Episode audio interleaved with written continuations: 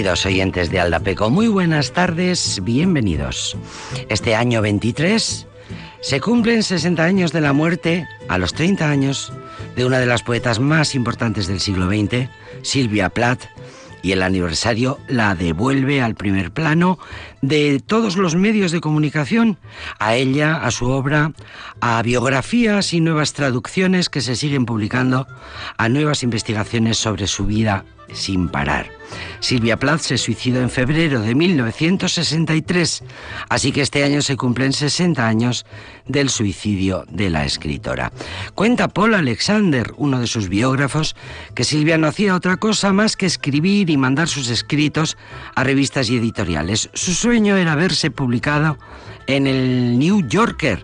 No hay nada como ser ambiciosa, le dijo una vez a su madre. Y en otra carta, lo más duro en la vida es aceptar que nunca podré ser perfecta. Silvia Plath lo intentó siempre. Quería destacar y su ambición sin límites le llevaba a idealizar la gloria literaria. Sufría depresiones cíclicas, le trataron con electroshock, tuvo un primer intento de suicidio a los 20 años. Había dejado una carta, se había tomado 48 somníferos y en la nota manuscrita puso, me he ido a dar un largo paseo, volveré mañana. Pero se organizó la búsqueda policial, la encontraron, pudieron reanimarla después de 11 semanas en el hospital. Consiguió llegar a su fascinante e idealizado mundo inglés de Cambridge gracias a una beca. Allí conoció a aquel chico alto, pelo oscuro, guapísimo, labios finos, mirada sensual, verbo magnético, fuerza arrolladora. Ted Hughes, poeta, el mayor seductor de Cambridge, una atracción brutal. Con él vivió un sexo violento de magulladuras y moratones. A los tres meses y medio se casaron. Silvia vestía un traje rosa de punto, llevaba un ramo de flores rosas, una cinta del mismo color rosa adornaba su cabello cuando, eh, en el altar, Ted la besó en una mejilla empapada en lágrimas. Así lo cuenta Paul Alexander, antiguo reportero de la revista Time y biógrafo de otros mitos como por ejemplo Salinger, el autor del entre el centeno, el guardián entre el centeno y o James Dean, sin ir más lejos. Dije, cuenta Paul Alexander que el viaje de novios lo hicieron en Benidorm, que aún no había sido invadido por el turismo. Allí con la luz de las mañanas disfrutaba la escritora y no paraba de escribir. Y entonces sucedió el primer intento de asfixia cuando Ted la cogió por el cuello. Era el primer aviso. Fue maltratada por su marido, el poeta. Sufrió abortos, producto de palizas. Años después de su muerte, un librero de Massachusetts puso a la venta una serie de documentos inéditos en los que se constatan los malos tratos que la escritora padeció a manos del poeta Ted Hughes, su marido, y responsable de la destrucción del último diario lo quemó, de la escritora estadounidense. Tras la muerte de Hughes salieron a la luz una serie de cartas inéditas de Silvia Plath dirigidas a su psiquiatra, la doctora Ruth Barhaus, la misma que inspiró el personaje de la doctora Nolan en La campaña de cristal, la única novela de Plath, un texto con un muy evidente eco autobiográfico. Las cartas, escritas entre febrero de 1960 y febrero de 1963, eh, efectivamente una semana antes de su suicidio, exponen los malos tratos que Silvia habría recibido a manos de su marido y, según el testimonio de Silvia Plath, había recibido varios golpes cuando estaba embarazada de su segundo hijo. Igualmente ha trascendido que hace referencia a que el mismísimo Hughes había deseado que ella acabara muerta cuando la poeta se suicidó, dejó una buena cantidad de manuscritos sin publicar. Obra literaria que fue apareciendo poco a poco siempre bajo el control cuidadoso del poeta Ted Hughes. Fue él quien tomó la iniciativa de publicar los diarios de Silvia Plath, aunque uno de ellos, el último, el relacionado con el acto final en la vida de la escritora, de la escritora nunca vio la luz. Lo destruyó, decidió quemarlo. Según él mismo explicó, eh, para proteger a sus hijos. Pero esa nueva documentación viene a suplir con creces aquellas páginas mandadas al fuego. En 1962 escribió Tres Mujeres, poema narrado para la BBC en 1962, con el que Silvia dota de una nueva visión a la poesía. A partir de ese momento, concibe los poemas para ser leídos en voz alta. Además, se plantea como un poema feminista, antibelicista, que narra la maternidad desde el punto de vista de tres mujeres. Es uno de sus últimos escritos, un inquietante poema a tres voces que tiene como tema central la maternidad. El escenario es un hospital de maternidad. Cada voz representa una forma de vivirla. La mujer que centra su realización en ser madre, la mujer que sufre porque no puede serlo, la mujer que es madre a su pesar. Silvia Plath, estos días, arrecian los recuerdos, los escritos, los homenajes, las nuevas revisiones de su obra, las nuevas publicaciones y nuevas traducciones de la gran obra de una de las más admiradas escritoras del siglo XX, cultivadora del género confesional, que así se llamó cuando siempre hablaba eh, de su vida íntima. Y la primera escritora ganadora de un premio Pulitzer, concedido, por cierto, a título póstumo.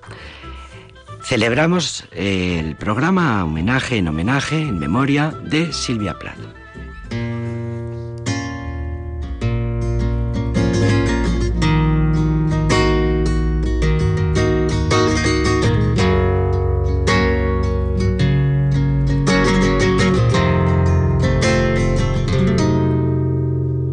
Que hay cosas que me digo que no tienen que pasar, se despiertan del olvido, vuelven para hacerme llorar, yo me quedaría contigo una, dos, tres noches más si no hubiera roto el hilo. Ojalá volver atrás.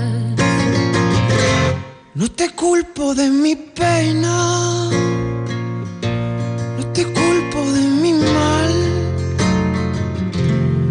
construirá un castillo con tu lágrima de sal. Te cuidaba como un niño que no sabe caminar. Déjame que te proteja de lo que pueda pasar.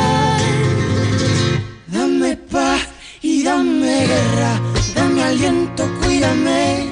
Clavelitos en tu pelo, los tatuajes de tu piel. Hoy su pura y su pura, lo que ayer sabía miel. Yo maldigo mi cordura, palomita, llévame. Dame paz y dame guerra. Dame aliento, cuídame. Clavelitos en tu pelo, los tatuajes de tu piel. Hoy su pura y su pura lo que ayer sabía miel. Yo maldigo a mi cordura, palomita, llévame. A ti te maldigo, a tus lágrimas de sal. A ti te maldigo, no me vas a hacer llorar.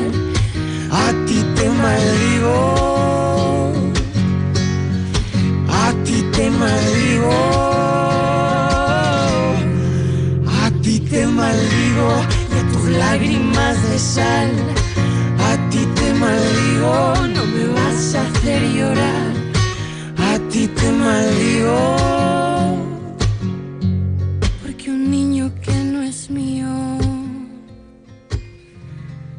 nunca lo debí cuidar.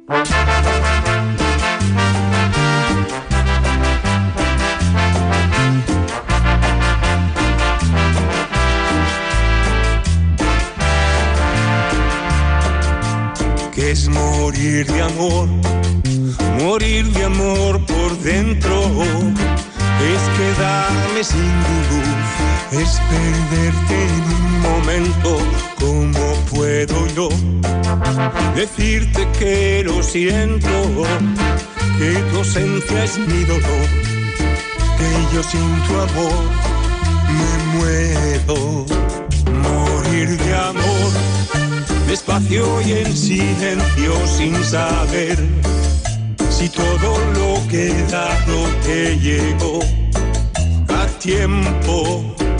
Morir de amor, que no morirse solo en desamor y no tener un nombre que decirle al viento.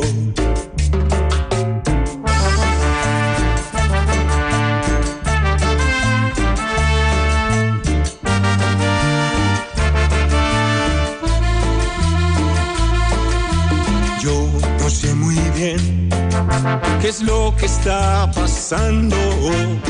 Tengo seco el corazón y es de haber llorado tanto, no me quedan más que dos o tres recuerdos, una carta, alguna flor, un adiós muy corto y un te quiero, morir de amor, despacio y en silencio sin saber si todo lo que te llegó a tiempo, morir de amor, que no morirse solo en desamor y no tener un nombre que decirle al viento.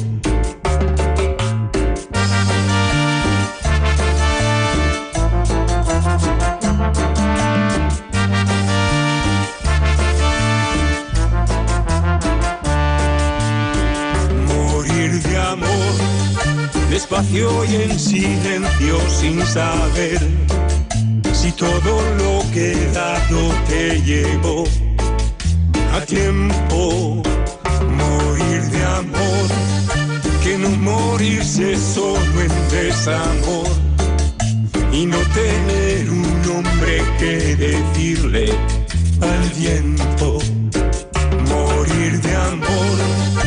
Despacio y en silencio sin saber si todo lo que he dado te llegó a tiempo.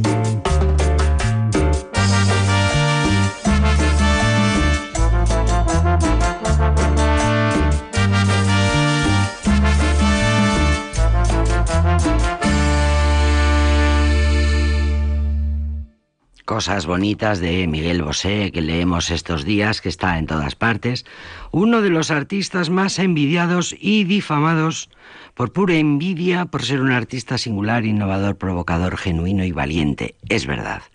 Y eso despierta envidias, recelos en una sociedad mayoritariamente machista y homófoba. Es verdad.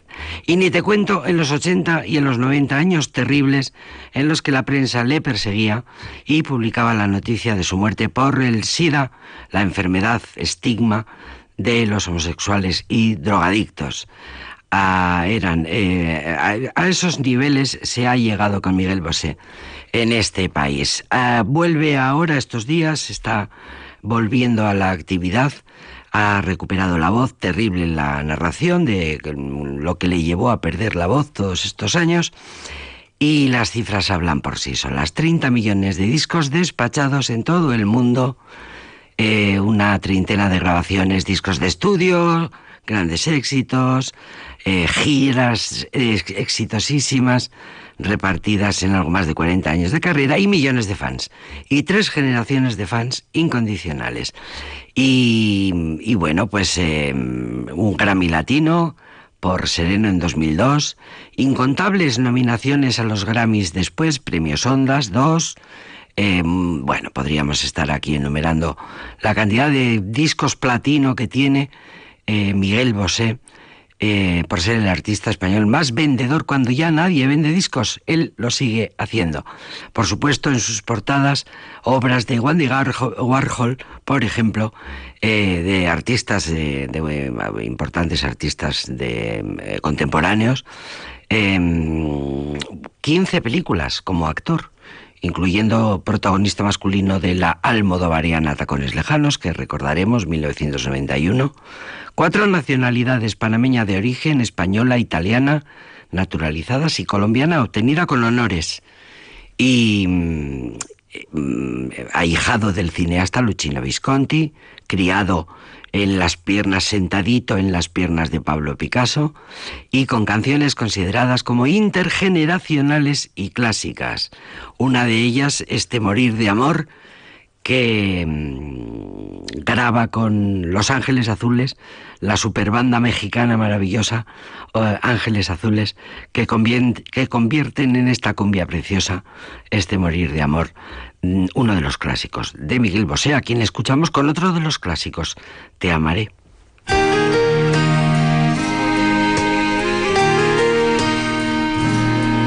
Con la paz de las montañas te amaré locura y equilibrio te amaré. Con la rabia de mis años, como me enseñaste a hacer, con un grito en carne viva, te amaré.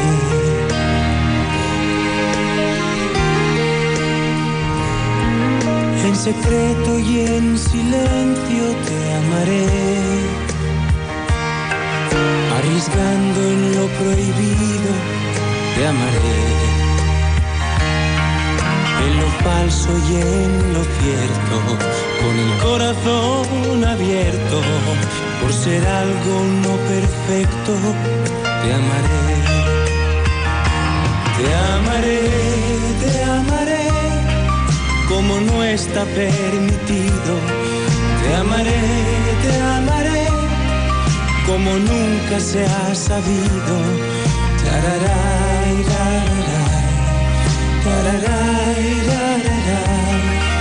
Porque así lo he decidido, te amaré.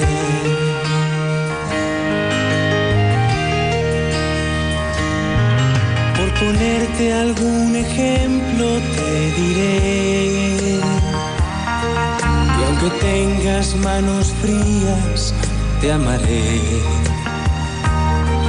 Con tu mala ortografía y tu no saber perder, con defectos y manías, te amaré. Te amaré, te amaré, porque fuiste algo importante.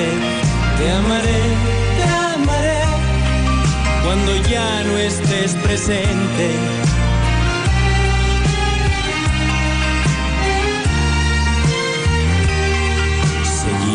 siendo costumbre y te amaré.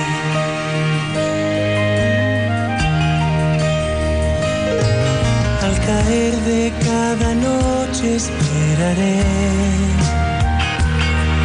a que seas luna llena y te amaré. Y aunque queden pocos restos en señal de lo que fue, Seguirás cerca y muy dentro, te amaré. Te amaré, te amaré, golpe de recuerdo.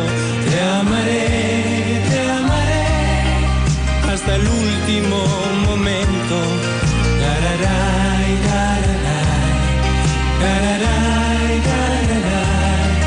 A pesar de todo siempre te amaré.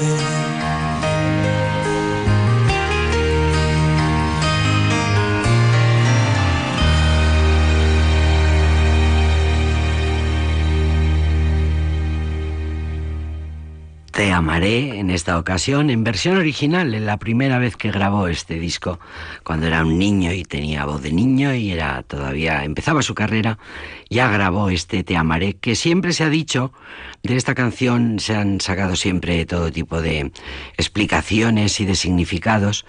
Eh, bueno, pues siempre ha dicho que siempre se ha dicho que Miguel Bosé rendía un homenaje a las madres. Eh, Mm, sobre todo a las madres mexicanas que se entregan a los hijos y que pocas veces son valoradas. Al parecer lo dijo él mismo.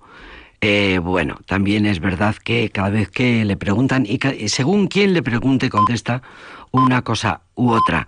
El autor de la canción eh, fue Juan Carlos Calderón, Miguel Bosé le puso la letra, eh, Juan Carlos Calderón le puso la música y ha grabado, la ha ido regrabando a lo largo de su carrera, hizo una versión unplugged de un disco sinfónico, de, perdón, unplugged que hizo eh, pues hace poco, hace pocos años, en 2017 creo.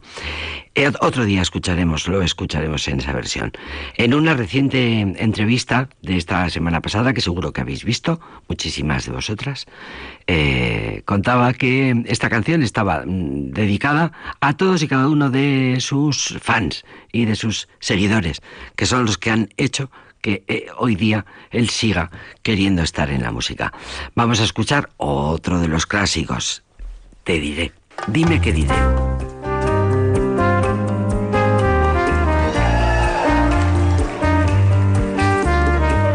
Quiero bailar mi bachata, contigo yo quiero, bailemos los dos.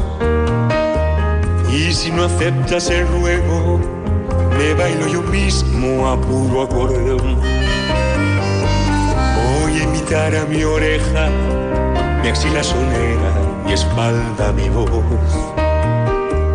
Voy a imitar mi sombrero, mi barba, mi índice y mayor. Y si la luna me pregunta por tu falta, dime qué diré si no vienes esta noche se hace larga, me llora el corazón, pero se me alegran los pies.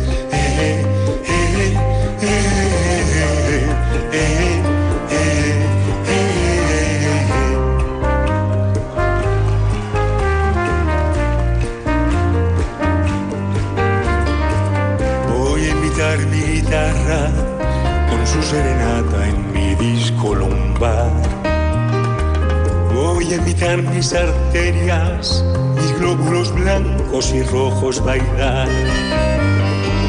Voy a imitar mi corbata, mi traje de fiesta con palcho de luz. Quiero una huida en mi ombligo que baile mi norte y que baile mi sur. Y si la luna me pregunta por tu falta, dime qué diré si no vienes y esta noche se hace me llora el corazón, pero se me alegran los pies.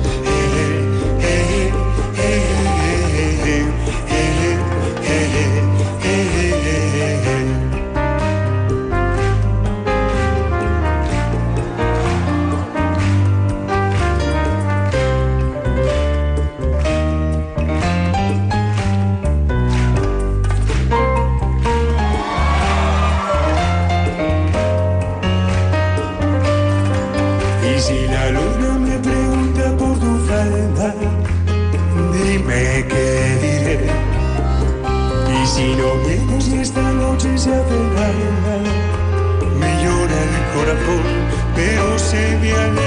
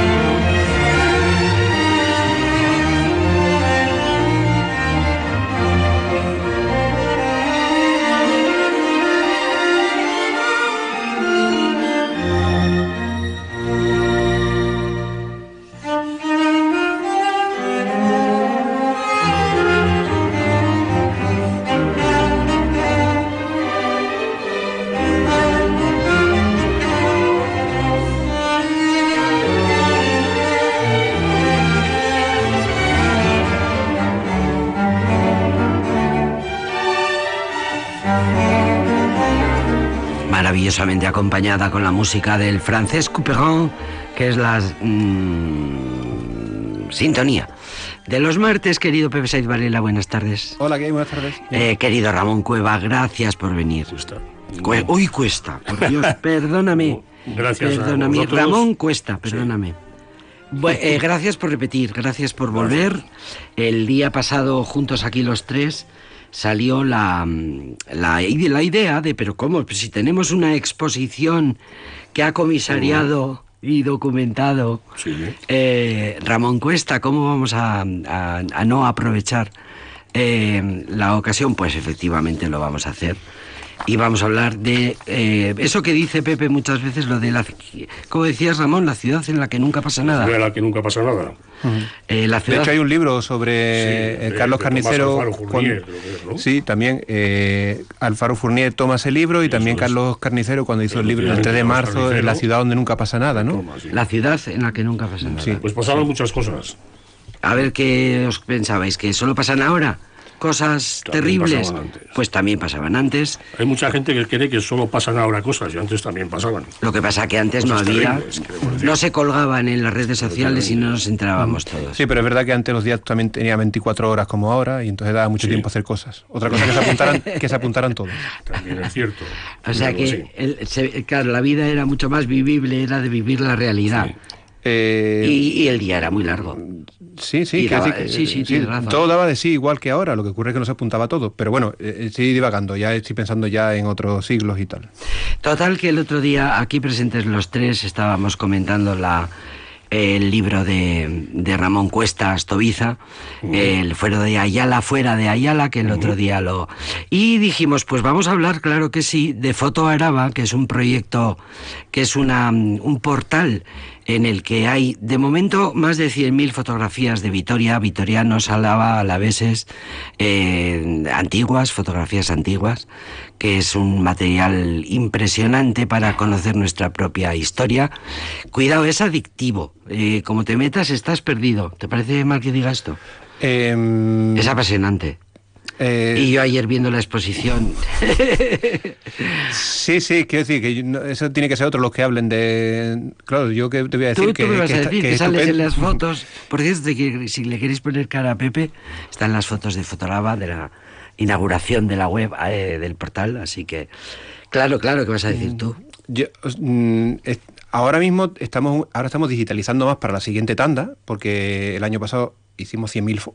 Vamos a ver qué podemos hacer este año. y Era un estamos- poco la apuesta que tenías, ¿no? Sí. Ah, no, este no. eh, eh, 2023. Queríamos terminar 2023 este año con 100.000 y hemos terminado el anterior es. con 100.000. Eso es. O sea que os habéis adelantado, vuestro- Eso es, habéis es. batido vuestro propio récord. Y a ver qué hacemos este año. Entonces ya estamos digitalizando algunos fondos nuevos que se tienen que presentar eh, con documentación que ahora mismo, sobre todo lo que te decía el otro día, fotos sobre todo del territorio, de Álava. Mm, Porque ya está bastante, hay bastante fotos ya de Vitoria, pues bueno, pues también que haya de toda la provincia. Que también ¿Cómo? existen. ¿Cómo hacéis, por ejemplo, para que Ramón Cuesta eh, se encargue de esta, de, de- de hacer esta Pues exposición? porque todas las fotografías que están en Fotoraba son fotos, en, están descritas con una mínima descripción, los reportajes, la fotografía, pero es que las fotos, a pesar de que eso de que una imagen vale más que mil palabras, que, que es verdad, pero no es toda la verdad. Porque eh, si tú de verdad quieres disfrutar de una instantánea, de una imagen, de cualquier, pues si tienes a, eh, un experto sobre esa materia que te mm, da detalles de lo que estás viendo, te lo Y te da el contexto. eso es, te lo, y, y te, y, te, y hace que te fijes en determinados eh, detalles y te, y te, te explica qué significan, Sí, sí. pues se disfruta todo mucho más. Y Es- entonces le encargamos a Ramón Eso es. que hiciera una exposición virtual sobre... Eso es. Una dar vida a las fotografías. Darle, ¿cómo? Darles vida. Darles se vida. podría decir, ¿no? Sí, sí, sí, sí. Volver a poner eh, una historia terri- terrible, terrible, Terrible, trágica, terrible, trágica, terrible. trágica, eh, que sucedió en 1955. Eso es. ¿Cómo se llama la exposición, Ramón? La exposición se titula, yo la, la titulé o la titulamos eh, uno por uno seis, ¿verdad? Sí. Uno por uno seis. Quiere decir, simplificado significa que hubo seis muertos, Seis muertos. uno por uno. Incluido el asesino, el pistolero. Eso es. eh, cinco muertos. eh, primero hubo cuatro, luego murió el quinto. Murió el quinto a los y, 15 días Y abatido por la... y abatido por la policía murió El el criminal al día siguiente de los hechos, para la mañana siguiente de los hechos. Vamos a contar la historia que es terrible. Mm, Porque ya habéis dicho, ya habéis presentado que estamos hablando del bar Carabanchel, ¿verdad? No, no estamos No. hablando... Claro, claro, empecemos, empecemos por el principio. Esto aconteció en el bar Carabanchel, estaba situado, eh, esta- estaba situado en lo que ahora es la confluencia de San Antonio con Florida, que entonces es la calle Carlos VII. Hay un comercio ahí que me se llama Fondo acuerdo, me Armario. acuerdo de la calle Carlos VII, pero si ha estado claro, hasta claro, hace claro, poco. claro. La calle Carlos que VII. era el, el rey carlista, el, el rey Sí, de sí, los... sí, sí.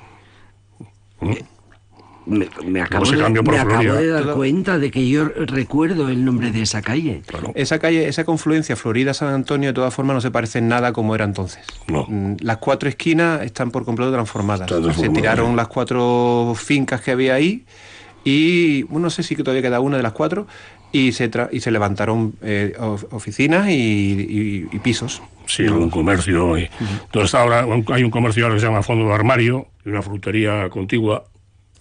Bueno, ahí estaba situado el bar Carabanchel. Pues esto ocurrió el día 12 de febrero de 1955, a eso de las once y media de la noche. Era un día lluvioso, la gente salió a tomar algunas copas y entró un individuo que se llamaba Arturo Santamaría. Y algo después, un grupo de amigos y parece ser pues que por alguna disputa que tuvieron antes o alguna enemistad o alguna palabra que no le sentó bien a Arturo Santamaría sacó una pistola y mató disparó a cinco de ellos. Uno quedó mal herido que fue el que murió 15 días después y cuatro murieron en aquel momento Que son los que aparecen los cuatro en Eso el es. funeral, aparecen en el funeral fotografiado ampliamente. Eran todos jóvenes de entre 30 y 31 años, salvo Fíjate. el último, salvo el que murió 15 días después, que tenía 34. Fíjate. Gente joven. Jovencísimos. Los cuatro muertos en aquel momento eran solteros, bien situados. Uno era juez, juez municipal suplente, el otro era hijo del médico y es alcalde José Lejarreta. Creo que todo el Hijo de- hijo del alcalde Lejarreta. Sí. Otro era procurador de los tribunales y el cuarto empleado del ayuntamiento. Y bueno, pues eh, el, el asesino escapó por San Antonio hacia lo que era Marqués de Urquijo, que ahora es Paseo de las Universidades, creo que se llama. Se refugió en la estación de, del norte, del ferrocarril, y perseguido por la policía, por supuesto, y a la mañana siguiente lo batieron. Sí, porque se refugió allí, se, vamos, no, hasta que no llegó la... Fue la Guardia Civil, ¿verdad? Guardia Civil, Y un... un cabo de la Guardia Civil. Contáis en la, en la exposición, bueno, claro que, a ver, que nos lo he dicho, exposición virtual, o sea que no tenéis Sí. que hacer más que eh, poner foto araba en el ordenador en, y ya está, y ahí tenéis la exposición de la que estamos hablando para verla, para estar una hora, dos horas ahí viendo, es un caso terrible, muy interesante, es bueno que conozcamos la historia porque, fíjate, ayer viendo eh, las fotografías que son impresionantes, no hacía yo más que acordarme de las familias de los descendientes de estos cinco muertos Claro, claro. que ahora mismo son gente que, como nosotros que mm, habrán vivido con ese peso toda, El, el toda reportaje su vida. que, que hace la que comenta que trabajó Ramón y el que le hace la selección de fotos es el reportaje que hace eh, eh, Alberto Sommerkoch Ujú. Eh, de la, del, de la- del, del entierro, o sea, del, del, Sí. del cortejo funerario, de, la, de cuando eh, salen los féretros del Hospital de Santiago y el recorrido que hacen por toda la ciudad, eh, porque realmente está allí toda la ciudad. Los cuatro, los cuatro asesinados en sus, eh, en sus ataúdes eh, se ponen en una mm, capilla ardiente. se- se- Está en una se capilla les- ardiente, por- sí. porque, es gente Santiago. porque es gente relevante, conocida, bueno, Claro, en, aquella, claro. en aquella Vitoria de Pues 60.000 acuden todas habitantes, las ¿no? autoridades, el gobernador Todos civil, los conocían. el alcalde, la calle El Loop, creo que era entonces. Sí, sí, toda- todas las El autoridades. gobernador militar, todas las autoridades. Sí, sí. Toda Y- Vitoria, claro, Vitoria Y luego a lo largo de, claro, y a lo largo del recorrido ya el público municipal y espeso que está allí porque es un acontecimiento trágico. Sí, sí, es que eh, mm, ahora mismo no recuerdo, se me, se me va de la cabeza si fue fu- justo antes o sería justo después el accidente de la pirotecnia Lecea Creo que fue antes, dos años, en el 53. y había ocurrido un similar. Es decir, salió toda la calle, toda, Todo perdón, toda Vitoria al cortejo fúnebre. Al cortejo. Porque, bueno, pues que también fue una, vamos, un- Una conmoción. Una, una conmoción, sí, fue algo Colectiva, claro. que, bueno, que, que conmovió a toda la... Fíjate que de todas formas, en la, en la exposición de, de Ramón también enlazamos la- los comentarios que él hace con la prensa del momento, que, si- que, que comparado a este hecho le da menos eh, titulares que a los de la pirotecnia lecera La pirotecnia que sí que fue, mm, porque claro, la pirotecnia ocurrió a media tarde, dio Sí, tiempo de que el sí. pensamiento a la vez recogiera la noticia el mismo día, porque era vespertino, etcétera. Y, y lo que, bueno, en el caso este de, de, digo, todo el recorrido de, de- del sepelio, pues la, lo que hace Ramón es que va situando, situando en distintos puntos, desde la salida del Hospital de Santiago, pasando por La Paz, Postas, Diputación, que entonces era calle Generalísimo Franco, entonces se llamaba así. Sí, sí, sí, sí, como Carlos VII se llamaba Eso Carlos es. VII. Efectivamente. Y luego, pues eh, ya acabó, acabó el cortejo en la calle Fundadora de Siervas de Jesús. Sí, sí. Porque allí ya empezaba, eh, allí se terminaban siempre los, los Entonces desde ahí ya conducían los féretros en los coches. en coches al cementerio de Santa Isabel. con la familia ya. Sí quiero, quiero apuntar, por lo que he leído en la prensa y en otros medios, que cuando enterraron al asesino, a Arturo Santa María, Que se apellidaba igual que, que dos de los asesinados sin tener ningún no parentesco. parece que no, no había ninguna relación familiar. Pues cuando enterraron a este hombre sí hubo bastante gente que se acercó a la familia y les dio la condolencia. Ellos, la familia no tenía nada que ver con el asesino. Claro, claro. Claro, porque también sería una persona que tendría sus Eh, conocidos en sí. No dejaba de ser. Era, era- él trabajaba en una empresa familiar de calefacciones, eran calefactores. He leído, y si lo he leído es porque lo habrás puesto tú, Ramón, que al parecer este personaje entra en el bar, se acerca a uno de los cuatro amigos y le dice, págame esta copa. Sí, me pagáis eh, un- una, una copa, un trago. Y uno de ellos le contesta, a ver, no no te te pago una copa no porque no te nada". conozco de nada. Eso es lo que, según la transcripción de las declaraciones de testigos, posiblemente sea así. De todos modos, claro, supongo El hombre que se va al baño, vuelve con una pistola. mm, se acerca hacia la puerta del baño. O sea que eso, eso lo has recogido de Eso documentación. lo he recogido, eso lo he cogido de la prensa, Ajá. que eso fundamentalmente ha sido el pensamiento a la vez, el correo, el correo y el caso. El caso le dedicó seis páginas a, El caso que era la prensa la prensa- la prensa especializada, en, Madrid, crímenes. que, hasta hace pocos años lo hemos conocido. Sí, sí, sí, sí, el caso. El caso. Sí, sí, de una escritora que era Margarita, no me voy a acordar. Landa. Margarita Landa. Landy, Landy. Landi. Margarita Landi, sí, es verdad. Una cosa terrible que también está reseñado en la, en la exposición virtual de Fotoaraba, eh, el caso del bar Carabanchel, eh, es el, las fotografías de la capilla ardiente en la que están los ataúdes con, eh, con cristales, de manera que se ve se ven, se ven las caras de los cadáveres, tal y como estaban. impactantes. Y eso da mucho claro de qué pensar. de qué- qué, qué sociedad aquella. Eran los tiempos aquellos. qué, mm, como qué maldad, o sea, qué poca sensibilidad. ¿Tú no recuerdas mm, en, en- los funerales antes acostumbraba, por lo menos aquí en Álava, en algunos casos se pedía permiso a la gente para destapar, el, para quitar la tapa del féretro y que la gente, los asistentes al funeral, vieran la cara del cadáver. ¿No lo habéis visto nunca? Eso en los pueblos se estilaba. Sí, de hecho, eh, que yo eso no lo he conocido, pero he visto casos de, eh, eh, concretamente recuerdo un caso de una, de un, a un pueblo tuve que ir a una, a un, por un fallecimiento y que estaba, la velaban en su casa, en la- esta persona, y gente que se acercaba a la casa a darle el pésame pedía ver a- Sí, al sí. fallecido. Sí, sí, y, sí. que- y para y habría que y había que en ese momento destaparle para que lo vieran. Que era Es- una cosa que a mí me da un poco de impresión porque Fíjate ahora, fíjate ahora que los Entonces, tienen en preparado. exposición en los tanatorios, eh, exponen eh, a los fallecidos, eh, vamos, eso sí, convenientemente maquillados, arreglados, de, Sí, de buen ver, por eso es tan terrible ver en qué situación están eh, estos cuatro cadáveres, ¿no? Y eso da mucho que pensar de qué, qué época, qué, qué, qué sociedad, qué, qué falta de sensibilidad. Cómo, cómo, éramos los vitorianos, qué ambiente había en aquel 1955 para que nadie tuviera la de, mm, sensibilidad de haber o bueno, haber eh, arreglado de alguna manera el cadáver para que no fuera tan terrible la visión.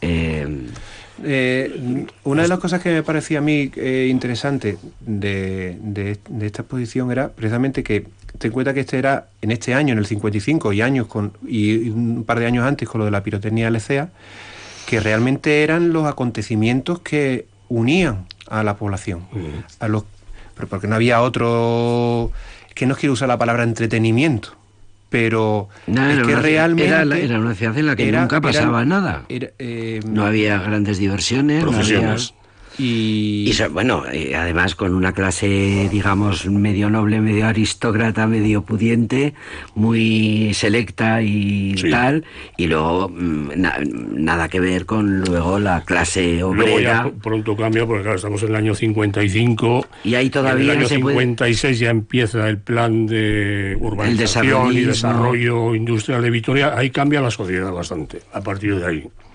Pero claro, estamos en el límite de aquel mundo. Es, 1955. 60.000 habitantes. 60.000 habitantes. Entonces era cuando todos se conocían y cuando la ciudad era, bueno, pues si alguna vez ha sido más tradicional, más... era entonces que, claro, es, acudir a una sociedad dormida, eh, ralentizada, eh, nada incorporada a ningún tipo de acción, pues era fácil, claro. Sí, y bueno, y fue... Eh, yo digo, la conmoción que causó este, este hecho, al principio tratando de buscarle algún tipo de explicación política, no la tenía. Mm, es que no se sabe realmente por qué ocurrió aquello. Eh, probablemente se trataba de esta persona estaría enajenada de, y yo creo que que hacía con una, un arma pues yo, yo creo José Antonio que tuvo que haber algo entre ellos antes no se conocían pero se habrían visto igual pues algún comentario no una mirada despectiva Ahora, llevar un arma, una pistola encima. O una enfermedad eh, mental no diagnosticada, que eso todavía pasa hoy, imagínate en aquellos años, ¿no? Igual el hombre, añadiendo a lo, que dices que es posible. Él estuvo exiliado en Francia. Estuvo exiliado en Francia. Volvió, estuvo en asesino, el asesino. Estuvo en Francia. Estuvo en Francia exiliado cuando la guerra, no creo que fuera por motivos políticos, no lo parece. Pero bueno, estuvo en Francia.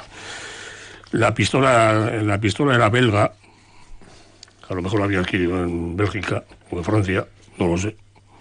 Pero bueno, que tampoco es normal y el hecho de llevar una pistola en, el bolsillo. Y luego hay que pensar también en cómo serían, cómo se instruirían los casos entonces, qué nivel de investigación. Fotos de fotos del suceso de los de los muertos, posiblemente la policía en sus archivos tenga, no lo sé. No lo sé. La, mm, yo en este caso, digo, una vez que se descartaron el modelo político, porque no, lo harían, quiero decir, seguramente es porque no rascarían, no pudo, no, no, apareció nada que tuviera que ver, ninguna conexión política ni nada de eso, pues eh, lo despacharían rápido, mm, como un, como no sé, efectos de alguna enajenación mental, lo que fuera, y eh, y no se investigó mucho más allá de esto. Y digo incluso lo que te contaba Ramón, de que a las familiares de, del asesino le, le mostrarán también condolencia a los familiares, eh, o sea, a los familiares. te hace ver que fue de todo inexplicable, o sea, no había una... No, no, se debía a alguna inquina familiar de esta que se traslada de generación en generación, no, no era todo algo, pues, por eso causó tanta, conmoción. claro. no, no, había... Y, por eso seguramente el caso, la prensa de Madrid le dio tanto eco, pues porque realmente forma parte de estos crímenes que aparecen, no se sabe muy bien por qué, se presta... Además estamos hablando de como de cinco, cinco muertos más el asesino, o sea, es que llamó tanto la atención que, claro, eh, estuvieron aquí un tiempo buscando. De hecho, es que la portada, bueno, esas portadas del caso eran un dibujo eh, que algún artista pues hacía pues en base con los datos y este concretamente el dedicado al crimen de, de del bar Carabanchel ahí hay una reconstrucción con de una vamos, un dibujo una persona disparando seguramente también una simulación no decir en base a lo que habrían contado pero pero que también era muy dramático todo. Sí, sí, sí, y eso fue lo que, claro, es que despertó la, imaginación de los vitorianos de entonces. Otra cosa que leí y me impresionaba era como, en, supongo que en algún periódico se reseñaba eh, uno de los asesinados en su último hilo de vida, en vez de, en vez de pedir que venga un médico, en vez de pedir asistencia que venga un confesor. Pidió que venga un confesor, lo cual también da mm, idea de lo que era la sociedad de la época, ¿no? Miraba más por la salvación el pobre hombre. Claro, porque... porque... porque la salvación, digo, ante el, ante el Supremo, que por su vida.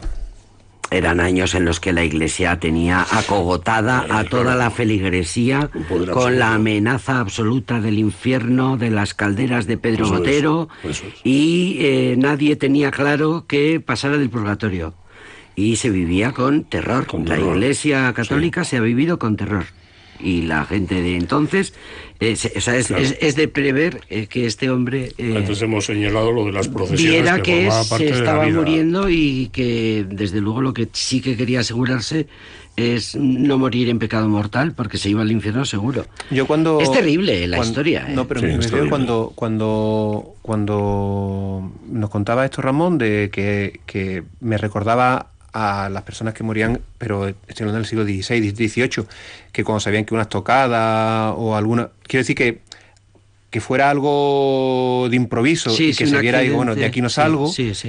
nadie pedía asistencia sanitaria, porque había que, ¿quién, ¿quién, va a venir? ¿Quién va a ayudarme en esto? Y lo que se pedía era confesión. Claro. O sea, por lo menos no. Por un lado tenías una confianza X en que te pudiera la medicina salvar, pero tenías clarísimo, que te ibas al infierno, pero vamos, para toda la vida eterna. Y, era muy habitual, quiero decir que suele ser habitual eh, escuchar de gente que moría en el siglo XVI y XVIII pidiendo confesión, no pidiendo que le vendaran o que viniera un cirujano. Eh, eso, bueno, y por eso digo que me, me llamó la atención que todavía en el año tan recientemente, digamos, ¿no? Como el año 55, alguien pensara eso en vez de que le llevaran a un hospital. Y una posición, una posición social alta. Sí, sí, sí, sí, era, gente estudiada, gente universitaria. gente muy humilde. No, no, estamos hablando de universitarios, con carreras, funcionarios. una posición profesional muy considerada. Hijos de familias. de médicos, de abogados. Sí, sí, sí, sí.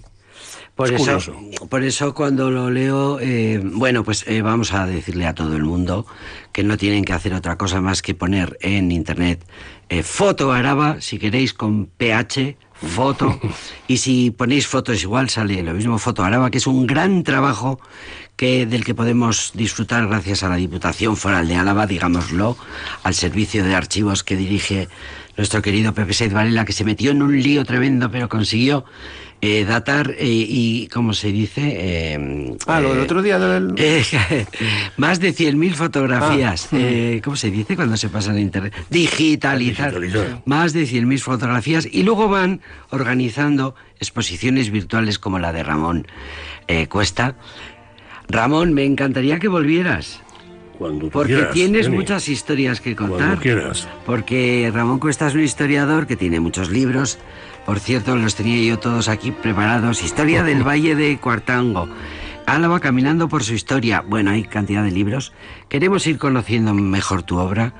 Que, gracias, Ramón. gracias, Bebe. Muchas gracias. De nada, de nada. Gracias, Jenny.